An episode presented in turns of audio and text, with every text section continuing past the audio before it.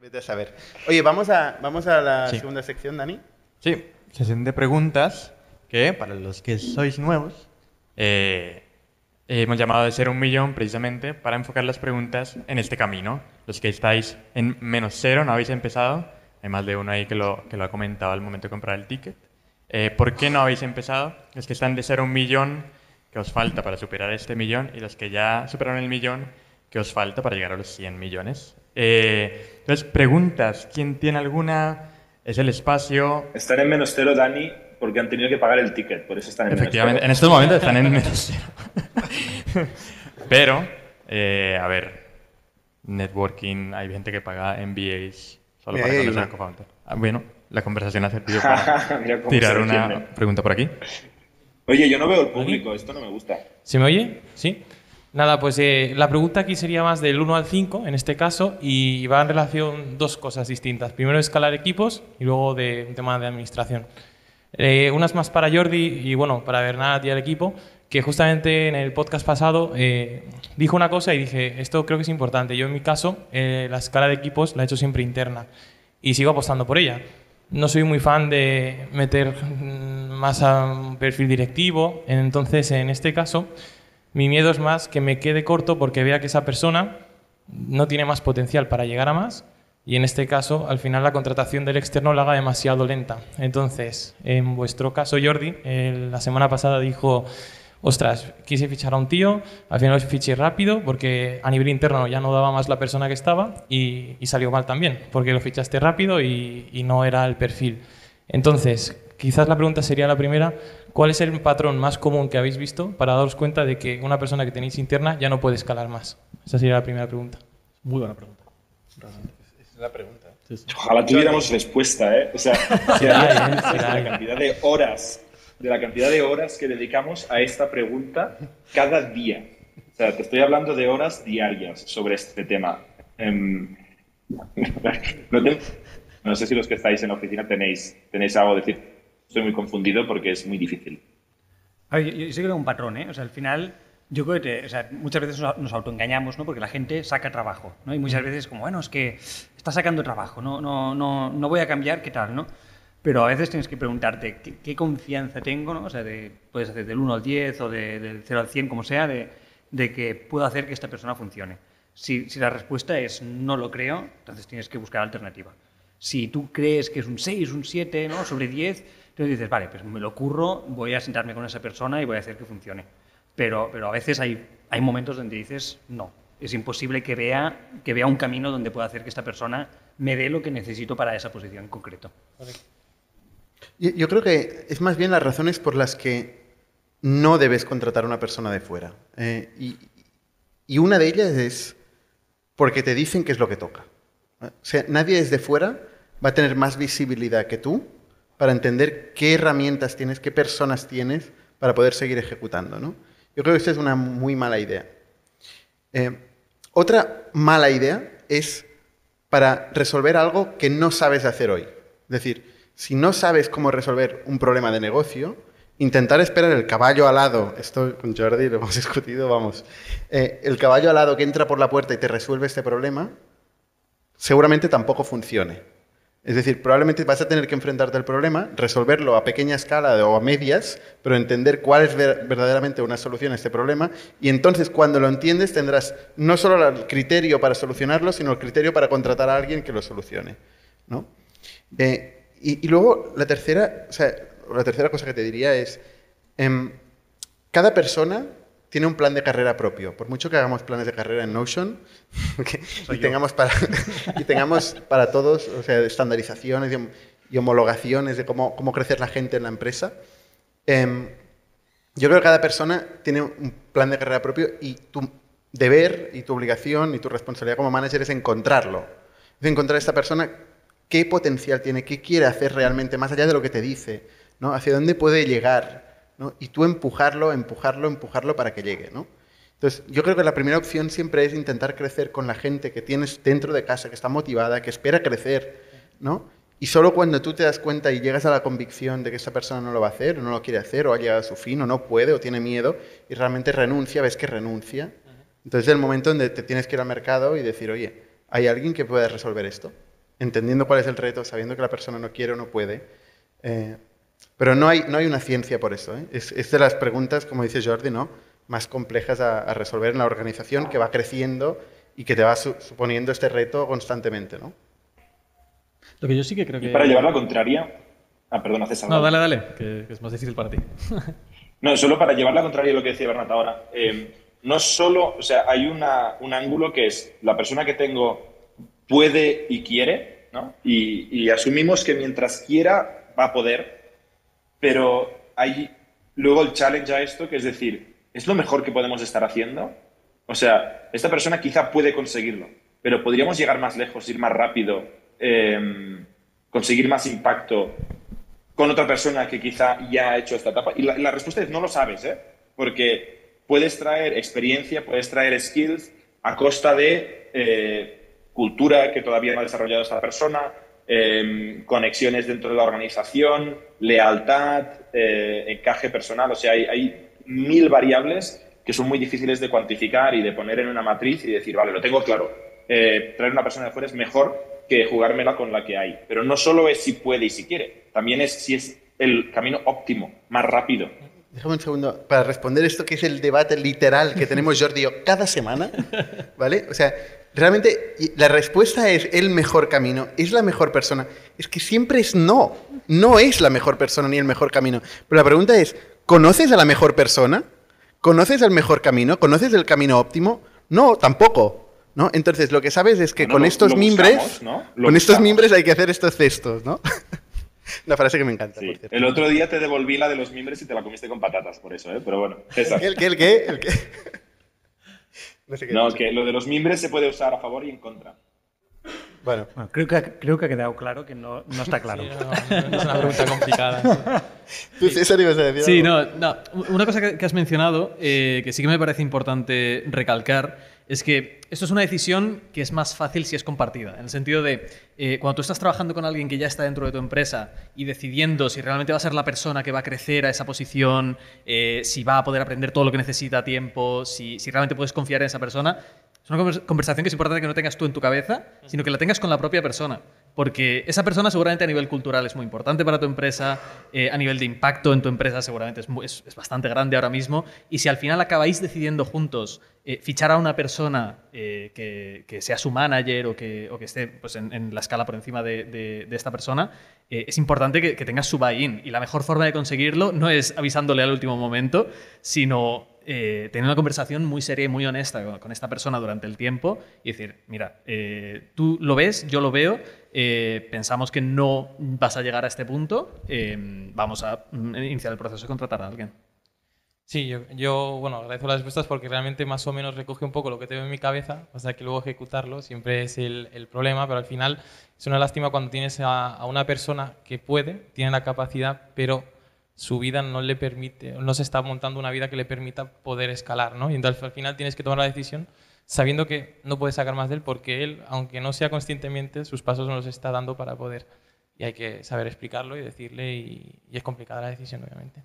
Y- Buena suerte con esa persona que parece que, Sí. que la Sí, tienes muy está- identificada. estamos haciendo un one-on-one. Sí, es un one on one con todo el mundo aquí. Sí, al final, Saludos aquí, saludos a la persona. al, al final es eso. No sabe quién es y ya está. Y, y nada, la, la otra era un poco más eh, cambio de tercio, pero a nivel también de escalar, pero eh, a nivel de ventas, si me lo queréis decir o podéis, a nivel de ventas de Latinoamérica, ahora mismo sí que van a empezar a entrar ingresos más fuertes allí. Eh, ostras, ahora me toca pasar el nivel, que tú siempre hablas de niveles, Ferran, pues ahora mi nivel es Latinoamérica, cómo escalar la parte de cobrar y la verdad que no tengo ni idea. Entonces yo a día de hoy cobro por Stripe, voy haciendo, pero cómo escalar eso, pues quizás os hago la pregunta de cómo cobráis vosotros, ya a lo mejor, porque obviamente está PayPal, está Stripe, pero lo ideal pues cobrar con moneda local, tengo problemas porque al final cambian los tipos, de repente no se cobra, han puesto el dinero exacto, bla, bla, ya los deberéis de saber, supongo. Entonces, si podéis dar algún consejo, Sí, ¿cómo lo o sea, hacéis? creo que la respuesta va a ser tan decepcionante como la primera. Vale, vale, no hay. Es, es- es un desastre, es un desastre. O sea, tienen el boleto en México, o sea, es, un, es un pitoste y la verdad es que mm, si, vas con Stripe, que es lo que todas las empresas utilizan, tampoco tienes muchas opciones ahí. Nosotros es, es unos problemas que ahora mismo estamos, estamos solucionando precisamente para, para México, para si también tuvimos problemas, eh, es, es, un pitoste. O sea, no, es, no es fácil. O colecciones, o sea, colección de pagos en, Latinoamérica. Muy complicado, no es tan estandarizado como, como en Europa o en Estados Unidos. Se te puede ir el coste perfectamente al 8%, visto en otras empresas que lo estoy mirando ahora, al 8% más luego personas que están ahí con la libretita a ver si cobran o pagan. O sea, o sea si, que no hay una si usas un SaaS, lo que, o sea, si, lo, si, tu producto es un SaaS o, o, es un producto online, es online. Um, o sea, te recomiendo que no te cases con un payment gateway, sino que te cases con algo por encima. Nosotros ahora estamos con Chargebee, que abstrae eh, todo lo que es el billing y entonces puedes tener varios payment gateways para, para poder cubrir ese, ese gap. Jordi es de México, que te, se te ve sonreír. Sí, sí. Estoy sonriendo por un comentario que hay en YouTube. no sé cómo me afecta, pero eh, dice sanamente loco que la sabiduría en la mesa es inversamente proporcional a la cantidad de pelo en sus cabezas seguir con el buen contenido. Entonces, yo soy el que tengo más pelo, pero no estoy en la mesa. Así que no sé si me salvo o soy yo. Por eso me estaba riendo. Por, por eso no voy a podcast. ¿eh? La última vez me dijeron que, que era Moby y que había cambiado de, de carrera musical a, a emprendedor. Así que... Bueno, más preguntas.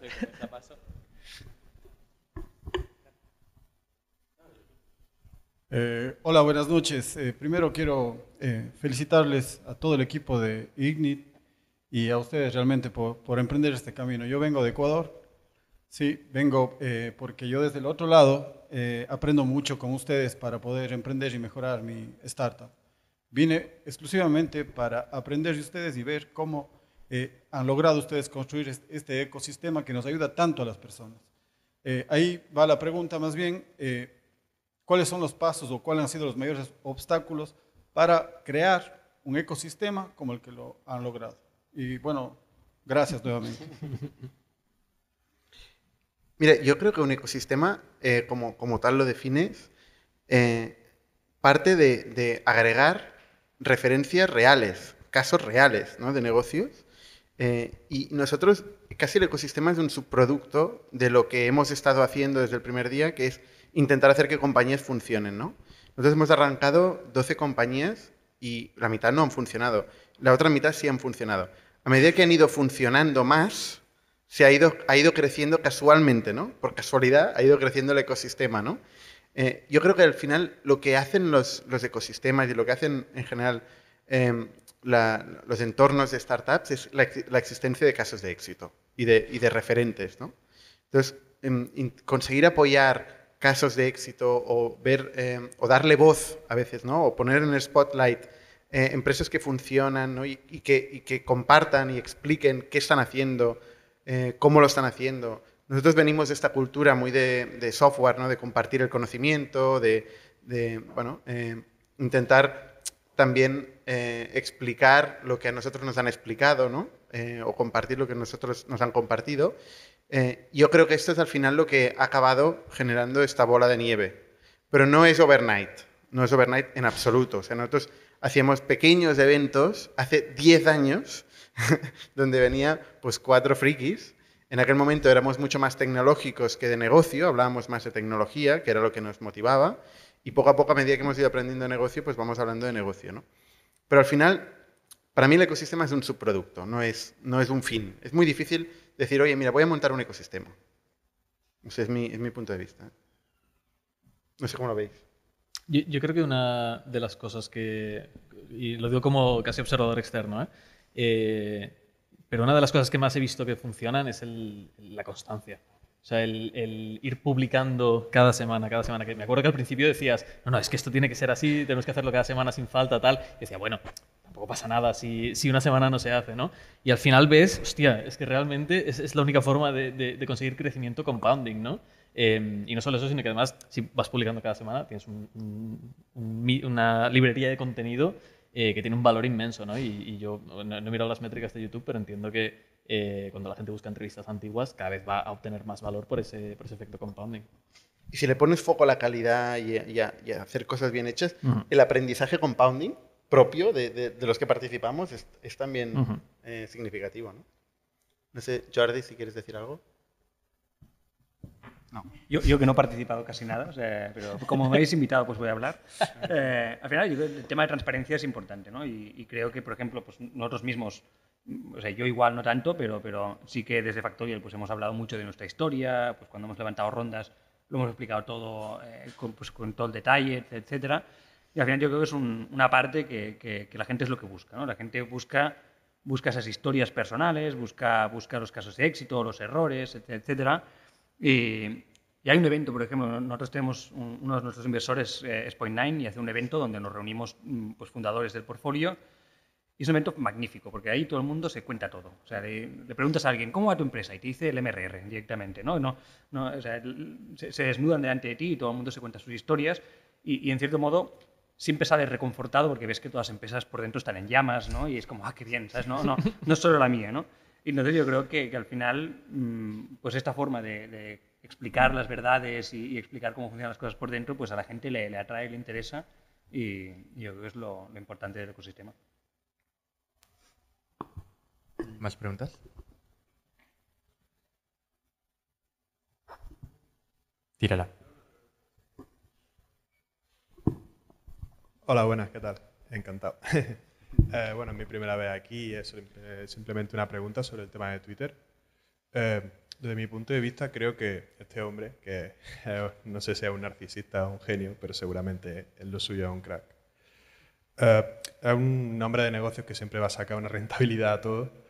Y mi visión, y me gustaría preguntaros qué pensáis sobre esto, es que lo que creo que va a hacer, y una de las razones por las que está sacando tanto personal, es automatizar eh, todos los procesos de Twitter, desarrollar un motor de inteligencia artificial que itere y creo que va a intentar replicar algo parecido a lo de CityBits. Es decir, va a ana- analizar todo lo que hay en vivo, lo que se está hablando, todos los temas y creo que va a vender esa información o va a utilizarla eh, en una faceta comercial estratégica. Eh, ¿Qué pensáis de esto? Muchas gracias. Lo dices por el tweet que mencionaba. No que tengo, no- Twitter, no tengo Twitter. Ah, ok. Bueno, tú- tú- o sea, hizo un tweet que decía, ¿no? Pues que, que Twitter era como una, una la mente colmena, ¿no? Y que había muchos pensamientos, o sea, ha, ha mencionado algo por el estilo, pero es verdad que, que cada día que abre la boca dice una cosa distinta, entonces es muy, disti- es muy difícil realmente clarificarlo. No sé, no sé, o sea, desde fuera parece todo muy caótico. Y yo creo que ahí la gente está polarizada entre es un genio y sabe exactamente lo que está haciendo o se le ha ido de las manos y es un narcisista y, puramente quiere, quiere estar en el foco. Yo no me posiciono. Es curioso porque mucha gente dice que es un hombre de negocios, que tiene muy claro el negocio. Yo, yo no lo veo un hombre de negocios a Elon Musk. O sea, lo veo un, un, no sé, un flipado, si quieres, una persona que tiene ideas como muy fuertes sobre el futuro, sobre cosas que le gustaría ver, ¿no? y que lucha por ellas. eh, y, y por ser tan diferente, por ser tan eh, determinado en estas ideas y atreverse a hacer cosas que igual otros no, no lo hacen, construye grandes negocios.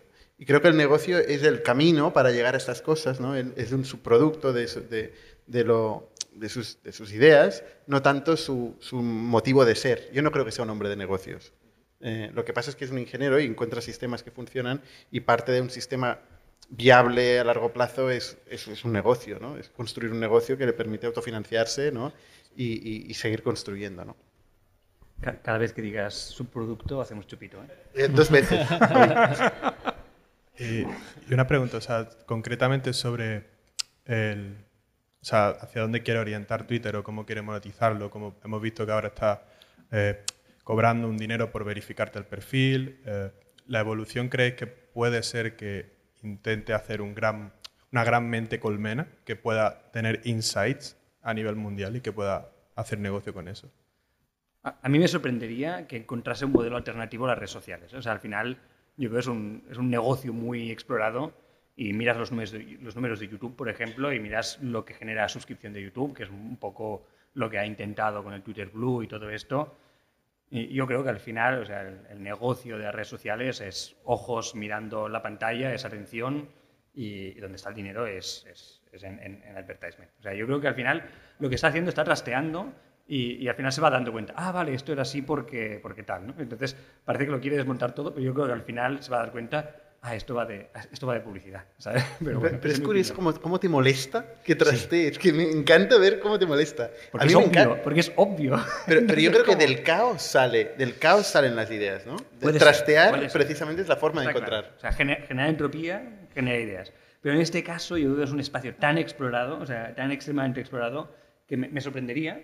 Y igual sí, ¿eh? igual hay una idea en medio que nadie, nadie la ha mirado y resulta que apagando cosas y encendiendo y, y quitando gente, añadiendo, igual de ahí encuentran y dicen, coño, había, había esta idea genial y, y tal. De Ojalá. momento no, no le ha ido mal.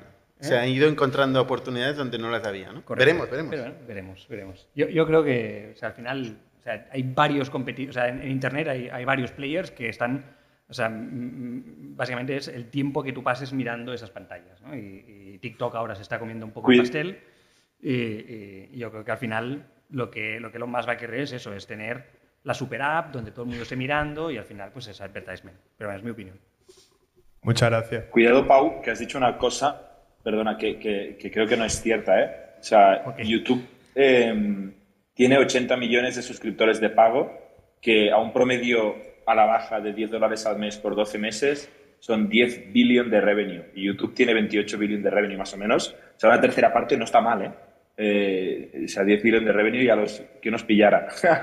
o sea, que quiere decir que sí que hay un gran negocio eh, en, en- en otras vías de monetizar. Y yo creo que eso sí que Pero- está abierto. pero dos- no dos sabemos, tercios- yo no sé qué hay en la cabeza de los más. Pero dos tercios sigue siendo... Sí, sí, dos tercios es, es la mejor empresa explotando un- una red de publicidad del mundo en, en un sector en el que tienen un monopolio. Sí, sí, lo hacen muy bien Google, obviamente. Pero, que- pero no está mal 10.000 millones de dólares de facturación. Fíjate que es la misma realización que han tenido los media tradicionales, ¿eh? que están yendo modelo de suscripción y de pago. ¿eh? Pero al revés también. O sea, Sí, sí. Netflix ahora, adoptando modelo de publicidad, se está dando cuenta que, que no todo es suscripción. O sea, al final yo, yo creo que capturar horas de gente mirando una pantalla, eh, o sea, todos combinan, ¿eh? Al final, pero, pero la, la publicidad es, es muy potente. o sea, es mucha pasta. Lo veremos. En un año pondremos las- este, este vídeo. Exacto. Más preguntas.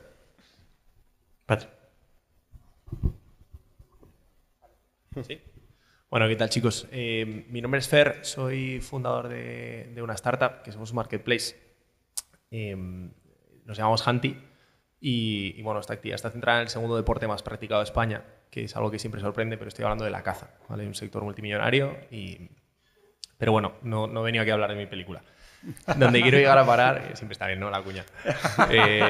Eh, donde- donde- ya que no he podido pichear. Donde quiero llegar a parar es, bueno, nosotros somos una startup que nacimos en 2019, eh, pese a que tengo, o sea, pese a que soy ingeniero, como muchos de los que aquí estáis, hemos sido growth focus, no product focus, eh, porque confiábamos en, en- en, bueno, esta fiesta de las startups, de levanto pasta, contrato ingenieros y tal, ¿no? Lo que pasa es que nosotros a nivel inversión teníamos una, una dificultad y es que la gente no confiaba en, nuestro, en que nuestro mercado se pudiera digitalizar. Y bueno, gracias a Dios eh, somos de los que estamos ya por encima del millón, pero, eh, pero, pero ahora venía esa fiesta donde verdaderamente levantábamos pasta, invertíamos en product y, multiplicábamos valoración. ¿no? El tema es que nos, encontramos ahora mismo en, una, en mitad de una ronda seed, hemos levantado ya más del 50%, lo cual estamos contentos, pero personalmente, y ahí es donde va la pregunta, me preocupa eh, lo que pueda pasar de cara al, día de mañana. ¿no? Eh, nosotros nos planteábamos el reto y el plan de negocio inicial decía que íbamos a invertir fuertemente en producto para verdaderamente escalar y demás, ¿no? y ahora nos encontramos con el dilema de eh, tengo que ser eficiente en capital. ¿no? Entonces, lo que, la pregunta es, ¿qué creéis que va a ocurrir en startups como la nuestra, donde nos vamos a tener que centrar mucho más en, ser eficientes y no tanto en, en- en crecimiento? Y el día de mañana, como los inversores que tenemos en CapTable que confiaron ya en nosotros, van a poder eh, rentabilizar sus inversiones, ¿no? Porque si realmente no creces, ¿cómo justificas el día de mañana una valoración que se multiplique? Entonces, vosotros como inversores, a ver cuál es vuestra foto de futuro y, y, bueno, si podéis dar algún consejo, siempre se agradecerá.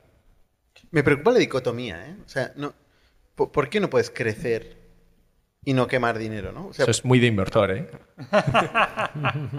Soy emprendedor, ¿eh?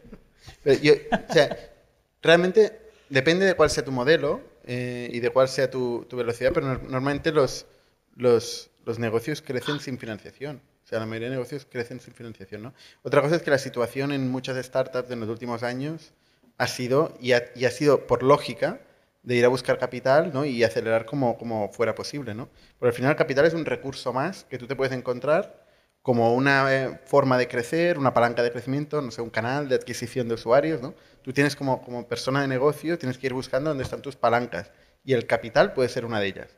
Pero, pero tú al final, em, si has conseguido llegar hasta aquí, puedes encontrar formas ¿no? de, de, de, con la situación nueva de capital, crecer eh, quemando menos recursos, ¿no? Yo no, no, creo que esto te impide, o sea, te implique que los inversores que han invertido hasta ahora no, no vayan a rentabilizar su situación, y su, su, capital. Entre otras cosas porque además la situación financiera no es para ti, es para todo el mundo. El capital normalmente sirve para competir en mercados especialmente competidos, ¿no? Y en las pujas, en las guerras del PPC, poder ganar contra competidores, ¿no? Pero cuando cae el capital para todo el mundo, eh, pues tienes que encontrar formas creativas de ganar, igual que siempre, ¿no? O sea, en definitiva, que creo que no es una dicotomía, que lo estás planteando como, oye, ahora que ha cambiado, ¿cómo van a, rentabilizar el capital mis inversores? Pues como, como se ha hecho siempre, ¿no? Buscando de forma creativa formas, eh, canales de adquisición y formas de crecer. Sí, ¿eh? Jordi igual. Bueno, igual César, que está en una etapa similar. Mm, no, para nada. ¿No? no, no, nosotros facturamos cero y estamos invirtiendo euros? en, Ya, en un producto. ya, Ya ya. está. Vale. Sí, sí. Yo, yo solo, solo para... Yo solo quería añadir- di, Jordi, ataca tú. que el, in- el inversor, eh, si es medianamente bueno, tiene paciencia.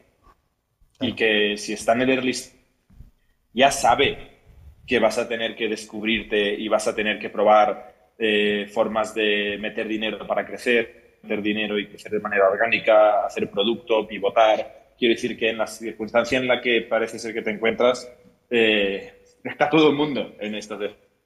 Y lo importante yo creo es tener esta relación de confianza con los inversores y ser transparente y no decir, oye, eh, ya está todo resuelto, es decir, estamos en ello, estamos buscando, hemos probado esto, ha pasado, vamos a probar esta otra cosa, tal. Lo importante es no quedarse sin pasta. Y además que dicotomías y tal, y que el error que, que ha cometido la industria los últimos años es asumir te quedas sin pasta porque siempre hay otro cheque. Y yo creo que esta es la corrección que tiene que haber hay que no quedarse sin pasta y no asumir que habrá un inversor que te escriba un cheque, con lo cual costes apretadísimos y mucha creatividad. Gracias. Voy. Buena suerte. Eh, bueno, yo aquí siguiendo lo que decía Pau de la transparencia, ¿no? que nos encanta consumir este tipo de historias, pido, Barnat, eh, un podcast o una tertulia eh, de vuestras 12 empresas, un poco esa carrera de caballos, ¿no? de decir, eh, ¿qué, qué factores diferenciales eh, veis entre, por ejemplo, Factorial, que ha sido pues, el unicornio, y el resto, y algunas que habrán muerto por el camino? ¿Cómo habéis identificado eso? Ahora imagino que después de la experiencia lo identificáis más rápido, ¿no? Que al principio era eh, lo que nos pasa a muchos emprendedores, de no querer soltar el producto de venga, va, lucho, lucho, lucho. Eh, si ahora veis algo que yo siempre intento acortar, pero eso, si hay algún factor diferencial que podéis aconsejar.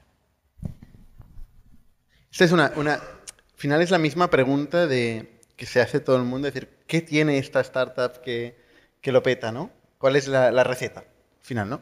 Eh, yo, lo que te puedo decir de, las 12 compañías que han pasado por INNIC es que la, combinación que ha funcionado es eh, equipos muy cohesionados, muy potentes, con visión a largo plazo, con muy buena capacidad de ejecución y mercados importantes. Eh, nosotros en, en, Factorial hemos descubierto casi por el camino uno de los mercados más grandes del mundo.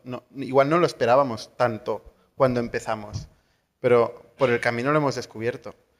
Oye, la SMB eh, está muy infradotada, o sea, estamos compitiendo con nadie, con nadie, con, con papel, no, no. Y entonces hemos encontrado una forma de llegar rápidamente a empresas y explicarles una forma dif diferente de gestionar un problema que tiene mucha gente y entonces pues por eso hemos crecido. Si hubiéramos si el mismo equipo se hubiera enfrentado a un mercado más pequeño, hubiéramos eh, performado de forma muy diferente, ¿no? Y nuestra suerte habría, habría sido muy diferente. Eh, entonces, el mercado que muchas veces se descubre, se descubre caminando es un factor fundamental, pero la otra es los, el, el, equipo fundador. O sea, nosotros gran, gran parte de los problemas de estas 12 compañías que no han funcionado es equipos fundadores, que igual les ha faltado pues ambición, visión a largo plazo, poco, no sé, eh, casuísticas de todo tipo. Es esta combinación, ¿eh? O sea, nada nuevo. Pero quiere el podcast. Pero quiero el Quiero- podcast. quiero el podcast. Quiero el podcast de las 12. Hemos ido contando, ¿eh? En Startup a startup, cuál ha sido la historia, la que ha hecho éxito, cómo ha hecho éxito y por qué, ¿no? Algunas que han cerrado igual lo hemos contado, algunas las contaremos en el futuro.